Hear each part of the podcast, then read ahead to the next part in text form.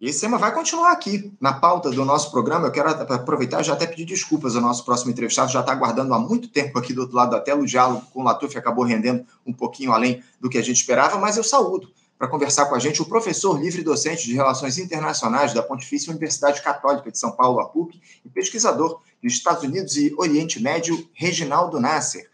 Professor Reginaldo Nasser, bom dia.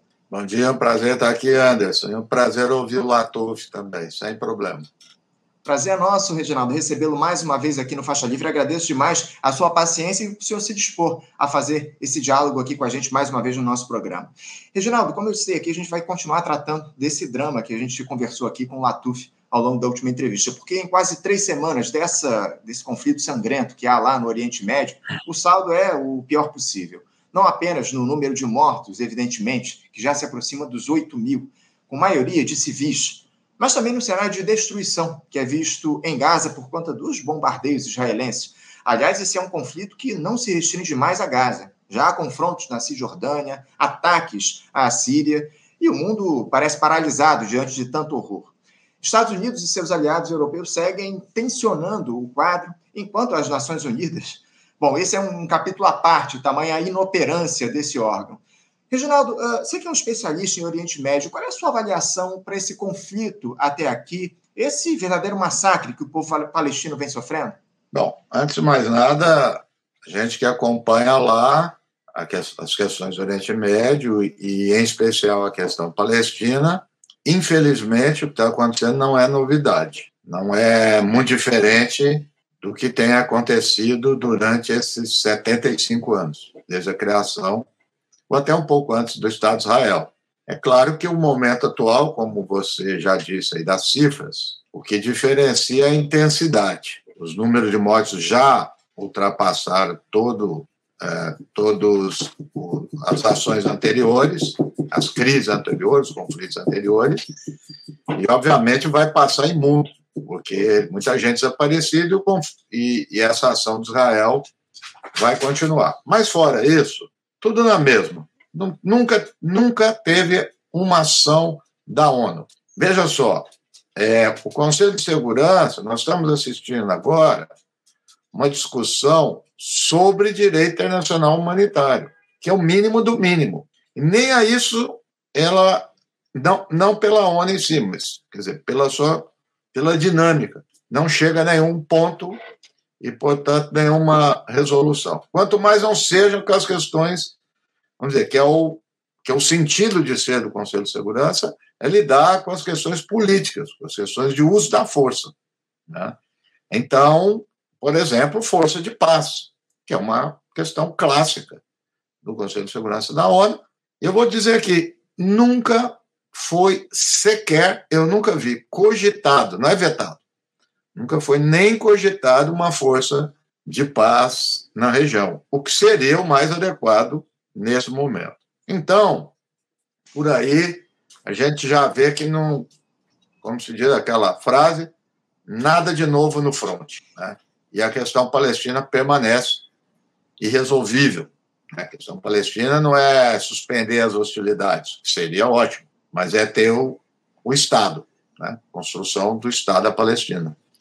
Como disse o Lula, certa vez, há uns meses atrás, a ONU era fraca e tinha acabado de nascer. E criou Israel. 75 anos depois, a ONU é forte e não criou o Estado palestino. Não, é nem cria, não tem nem ação é, no nível do direito internacional humanitário. Então, é, é isso que está acontecendo no momento. É um cenário muito grave que não vem de hoje, como o senhor muito bem coloca aqui para a gente. A gente observa aí esse tensionamento lá, esse desrespeito à soberania do povo palestino há décadas lá nessa região, enfim. Agora, os demais países do Oriente Médio, professor Reginaldo Nassi, eles estão do lado de quem nessa disputa? O, o Catar, por exemplo, que tem atuado como mediador, mas é aliado dos Estados Unidos, a própria Turquia. Como é que os demais países do Oriente Médio observam essa, esse tensionamento na região? Olha, aí acho que dá para a gente olhar de vários ângulos. De um determinado ângulo, a gente pode ver que, historicamente, a última guerra que teve entre estados, né, que foi Egito e Síria e Israel, foi 73. Nunca mais teve guerra de Estado, nenhum Estado árabe. Aliás, permita dizer, isso é um mito Quando ah, guerra árabe-israelense. Teve a guerra dos seis dias, que foi é, Israel, é, Egito, Síria e Jordânia contra Israel, e a guerra de 73. Só. A guerra que fala muito árabe, 57, é um absurdo. Foi a nacionalização, isso é importante dizer, foi a nacionalização do canal de Suez pelo Nasser e um ataque de surpresa feito por Inglaterra, França e Israel. Não tinha nada a ver com a questão. Isso não é guerra árabe israelense. Né? Então, teve duas. De lá para cá, os Estados Unidos implementou uma estratégia que a gente pode dizer, a gente sempre diz, ah, ineficaz e tudo, Estados Unidos sabe. Pelo contrário, da perspectiva deles, foi muito eficaz. Qual foi? gradativamente se aproximando dos países árabes e fazendo com que os países árabes também aproximassem de Israel. Então, um acordo de paz com o Egito, 77, com Jimmy Carter, e na sequência, os países do Golfo, as monarquias do Golfo, o Jimmy Carter declarou que a questão do Golfo, as monarquias do Golfo, era assunto de segurança nacional dos Estados Unidos, não era nem internacional, porque era perante o petróleo. Jordânia, então todos eles se aproximaram. Então, esse é um ponto. De outro lado, nos últimos anos, esses países têm se afastado dos Estados Unidos e Israel. Agora, dos Estados Unidos, porque ao mesmo tempo começaram a se aproximar da Rússia e da China. Quer dizer, há uma, uma certa, um certo desgosto desses países. Não é oposição, não é vai entrar em conflito com ninguém, nem com Israel, nem com os Estados Unidos, está longe disso mas um desgosto desse país em os Estados Unidos não dar o tom né, que eles queriam de ordem e de estabilidade no Oriente Médio. Então, a Arábia Saudita e Emirados Árabes são grandes aliados da Rússia e da China. E após a guerra da Ucrânia, mais ainda, não se afastaram.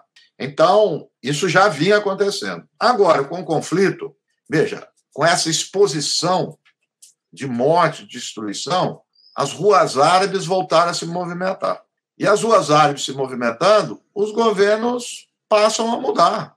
Eles não podem, sob risco, inclusive, de queda de regime, queda de governo, de insatisfação, aliados a essa questão de insatisfação com os Estados Unidos, aliados à aproximação conveniente, econômica, tudo com Rússia e China, esses países se afastaram dos Estados Unidos, diplomaticamente. Não foi dado muito destaque, mas é importante dizer, quando Biden agora foi para lá, a Jordânia e o Egito não quiseram receber o presidente dos Estados Unidos, cancelaram a reunião.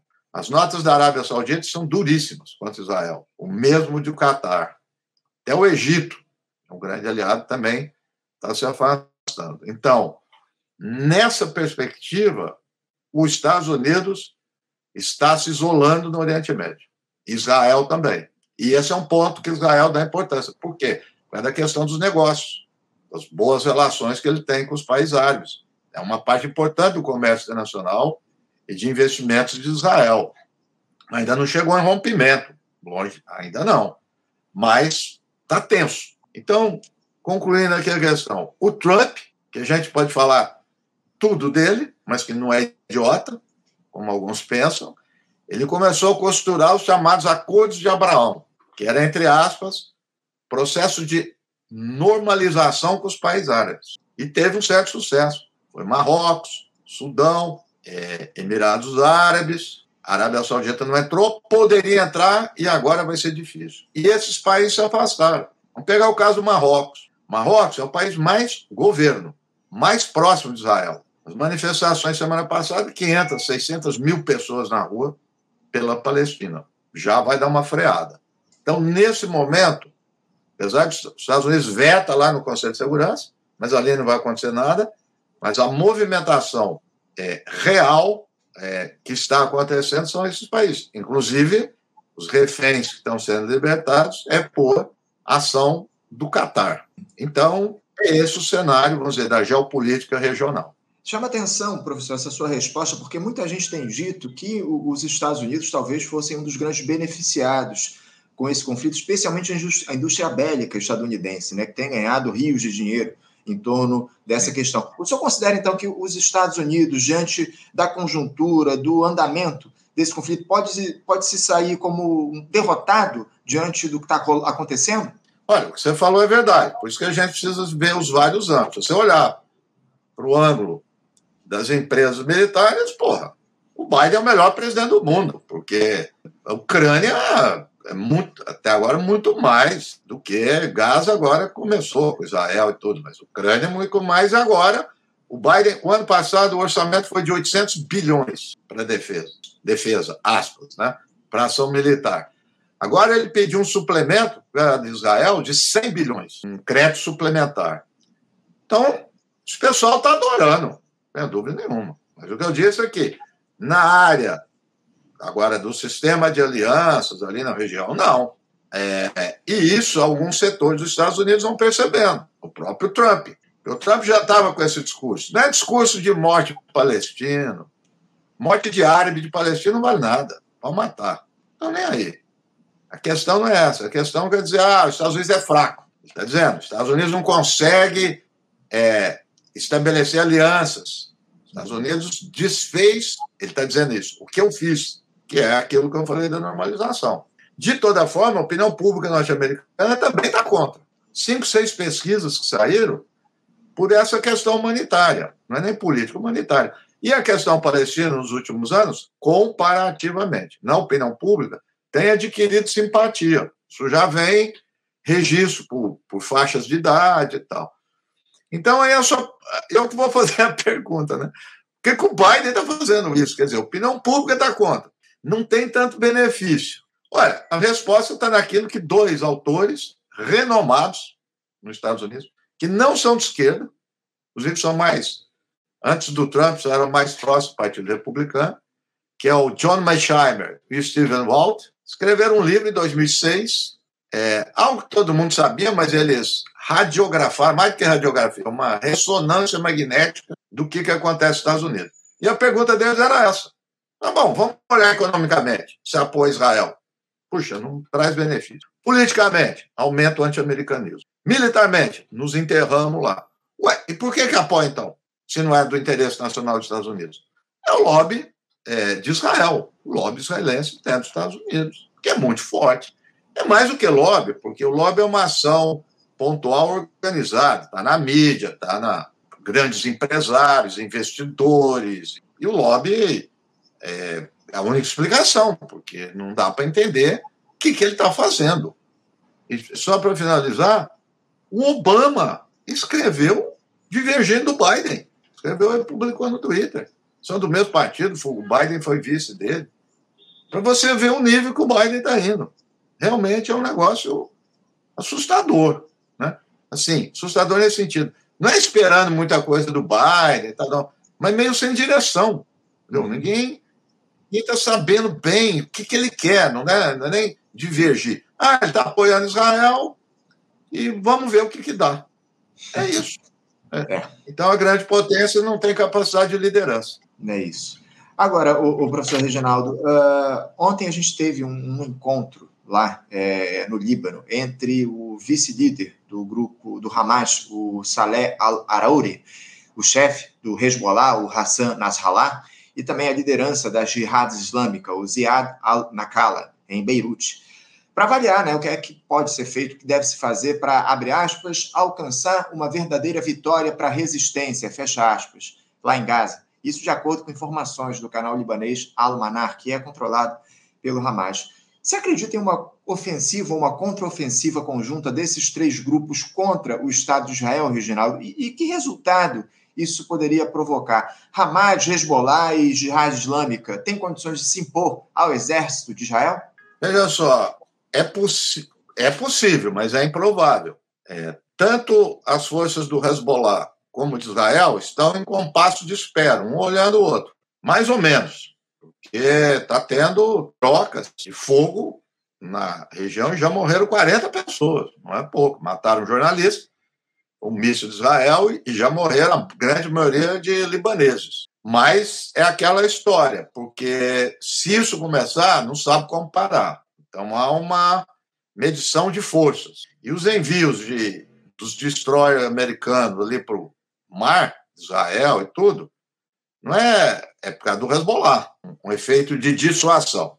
Então, veja, ainda estão segurando. Porque, veja só, o Hezbollah faz parte do governo do Líbano. O Líbano não vai nada bem, crise econômica violentíssima, o governo quase caiu e tudo. Então, é perigoso também entrar num conflito desse. Por outro lado, também eles olham com atenção dessa expansão das ações militares de Israel. Então, ainda uma situação indefinida. Mas é o único lugar que pode acontecer algum tipo de conflito bélico. Eu tenho lido várias manchetes internacionais e aqui se reproduz e as pessoas é, acho que perderam o bom senso. Aí eu fui ler todas, nenhum fala onde que esse conflito vai se espalhar. Nenhum Estado. Quem? Síria vai entrar em conflito? Síria não tem nada, Síria está arrebentada. Pode aparecer uma, as milícias que tem na Síria e no Iraque, que são é, ajudadas pelo Irã mas são ações pontuais, né? um outro país. O único lugar é o sul do Líbano. Mas só uma questão do que você falou, uhum. me permite, ir além disso, é muito interessante essa fala do a narrativa sionista, né? Tudo é o Hamas. Tudo é o, o Hamas é ocupado de tudo. Você sabe que eu, eu falei ironicamente que o Hamas já vem lá dos tempos bíblicos, né? E um professor de ciência política foi meu professor escreve no Estadão que o Hamas, o problema do Hamas está lá em Israel desde 48. O Hamas foi criado em 87. Não é só um erro cronológico, porque é para forçar o argumento, porque não tem onde ir, então você tem que encontrar o Hamas. Né? Você tem que ter a explicação do Hamas. É, tudo é o Hamas.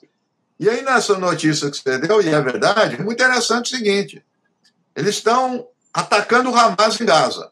E as lideranças do Hamas estão lá em Beirute, estão no Catar, e a gente sabe como é a Mossad, o serviço israelense. Eles são muito eficientes. Então, eu, eu que me pergunto, será que eles estão, sabem disso? Quer dizer, é, sai em todo lugar, só eles que não sabem, que está no Catar, é, em Beirute e todas as capitais árabes, e não está no Irã. O Irã é o grande mal, mas as lideranças do Hamas não estão no Irã. É um negócio Assim, o bom senso, veja, veja, porque se você usar o bom senso, você desmonta um pior a, a, a, grande parte das narrativas que estão aí. Elas são muito esdrúxulas, não se sustentam. Não, é isso, mas é, o que a gente tem observado, especialmente ao longo desses últimos tempos, professor, é essa guerra de narrativas, né? Isso tem se avançado muito é, diante desse conflito lá no Oriente Médio. Essa semana, inclusive, falar em guerra de narrativas, essa semana a gente teve uma fala bastante significativa, importante, do secretário-geral da ONU lá, o Antônio Guterres, Reginaldo, dizendo que os ataques do Hamas não aconteceram por acaso. O representante israelense lá nas Nações Unidas, inclusive, ele não aceitou esse discurso e disparou contra o português, que se disse chocado com as críticas que ele recebeu após essa fala. Ah, por que, que Israel, o Reginaldo, não aceita sequer dialogar com a ONU? Aliás, mais duas resoluções essa semana, no dia de ontem, do Conselho de Segurança foram vetadas, né? Dos Estados Unidos e da Rússia. Por que, que não há essa possibilidade de ONU, da ONU dialogar, de fazer essa mediação diante de um conflito que já deixa milhares de mortos e leva horror lá àquela região, Reginaldo? A ONU tá, é, tá, tá, é incapaz de fazer esse trabalho de mediação? Olha, vamos retirar aí a palavra Israel. Qualquer Estado que tenha poder militar e que tenha pretensão expansionista e que ninguém o controla, a lógica dele é fazer isso. A questão, veja, é interessante. Eu não coloco a questão em si em Israel. Isso aí já, a gente já sabe. Está muito claro. O ministro de Defesa deu uma declaração à imprensa formal, sentado lá, dizendo que ia punir toda a população de Gaza. Foi dito isso. Aí está tudo dito. A questão pior é quem não os controla. Mais do que isso, quem os apoia, como os, como os Estados Unidos e os países europeus. Essa que é a questão. Porque senão ele não faria isso. Óbvio que não. Então, a reação está vindo de outro lugar, da sociedade civil, como eu disse, por várias formas. Vai pressionar os governos. Hoje eu vi várias ações na Inglaterra, de trabalhadores movimentos populares bloqueando as empresas de armas israelenses. Né? Então, são as ações, vamos dizer assim, societais no mundo que estão tomando corpo. O grupo de judeus anti-sionistas que é um negócio admirável a coragem desse pessoal, a dignidade, são os mais dignos que eu tenho no mundo. Invadiram o Congresso americano, todos presos, várias manifestações no mundo estão prendendo. Então, é isso. A Alemanha você não pode usar o lenço árabe, você vai preso. Então, as democracias ocidentais estão tá com um nível de tolerância zero à crítica. Isso é um fator importante. Por quê? Porque você não consegue ter legitimidade. Então é a situação. Israel vai fazer, vai fazer. E o Guterres, ele estourou. Ele é uma pessoa super moderada, todo mundo lá em Portugal sabe, foi primeiro-ministro de Portugal, na ONU. Ele não está aguentando mais, afinal de contas, 30 funcionários da ONU já foram mortos por Israel. Israel não está autorizando os funcionários da ONU a entrar. O Guterres, humilhante, teve que dar ali uma reunião da ONU, uma conferência na, na fronteira do Egito e Gaza, porque ele não pode entrar. Então ele estourou. Estourou e disse que é fato, todo mundo sabe. É, o Hamas não vai no vazio. Óbvio que não. É uma situação é, que, é, vamos dizer assim, a situação estrutural, social favorece. Tem um, é, um pesquisador americano da Universidade de Chicago, que não é nada de esquerda, ele chama Robert Pape. E desde o 11 de setembro ele faz pesquisa, desde antes do 11 de setembro. É um grande pesquisador sobre terrorismo. Entrevista a família de quem era suicida, ele fez trabalho. E ele tem um banco de dados, assim, coisa fantástica. Tudo que acontece no mundo. Tudo bem. Há uns anos atrás, ele fez uma, pará, uma paráfrase da, da, do que houve, houve uma eleição do Bill Clinton com o Bush, e o Clinton ganhou. Ah, por que, que o Clinton ganhou? Ele falou: é economia estúpido. É que a economia é mal. Então. Robert Pape escreveu assim: terrorismo é a ocupação estúpido. Ou seja, Robert Pape fez um cruzamento histórico, colocando as variáveis e no mundo inteiro, em todas as situações. Toda situação que tem ocupação, ameaça de ocupação, ou cercamento, ou coisa da população, 90% de probabilidade de ter ação terrorista. É isso. Aí, quando falou, o, o Guterres falou o óbvio e condenou o Hamas. Ele não elogiou. E falou que, não, que entender que o Hamas não está no vácuo não significa justificar suas ações. Ele foi muito claro, muito claro na fala dele. A pessoa que quiseram modificar para acusá-lo disso. E Israel, sabe, parece. Hum aqueles adolescentes mimados, né? da birra, etc. Só que um adolescente com AK-47, com metralhadora, né? tipo desses atentados que acontecem nos Estados Unidos, aliás, aconteceu ontem. Né? Então é isso. Ele faz o que quer, dá birra, fala. Veja, fala estrúxula do diplomata é, de Israel, dizendo: ah, se você ficar a vida inteira vendo criança jogando pedra, criança jogando pedras, criança... Então, é, mas é isso que explícito explicita, é uma, uma foto famosa de uma criança palestina com pedra, com estilingue num tanque. É isso. É isso que é a situação mesmo. Ele tem razão. Não pode ficar jogando é, é, pedra, né? É, essas, essas falas esdrúxulas, elas se repetem pelas, por outras lideranças israelenses. Né? O próprio Benjamin Netanyahu é outro, outro esdrúxulo aí que vive falando absurdos, enfim. Professor Reginaldo, eu infelizmente estou com meu tempo esgotado aqui, mas é uma alegria contar com sua participação aqui no nosso programa. Eu acho que, infelizmente, a gente vai ter outras oportunidades para falar desse conflito, porque é o que tudo indica, isso aí deve se dar, é, deve continuar aí ao longo dos próximas, das próximas semanas, dos próximos meses, a gente torce para que não. Mas, de toda forma, quero agradecer muito a sua disposição para conversar aqui com a gente no Faixa Livre de hoje desejar um bom dia para o senhor e deixar um abraço forte. Obrigado, bom dia para todos vocês.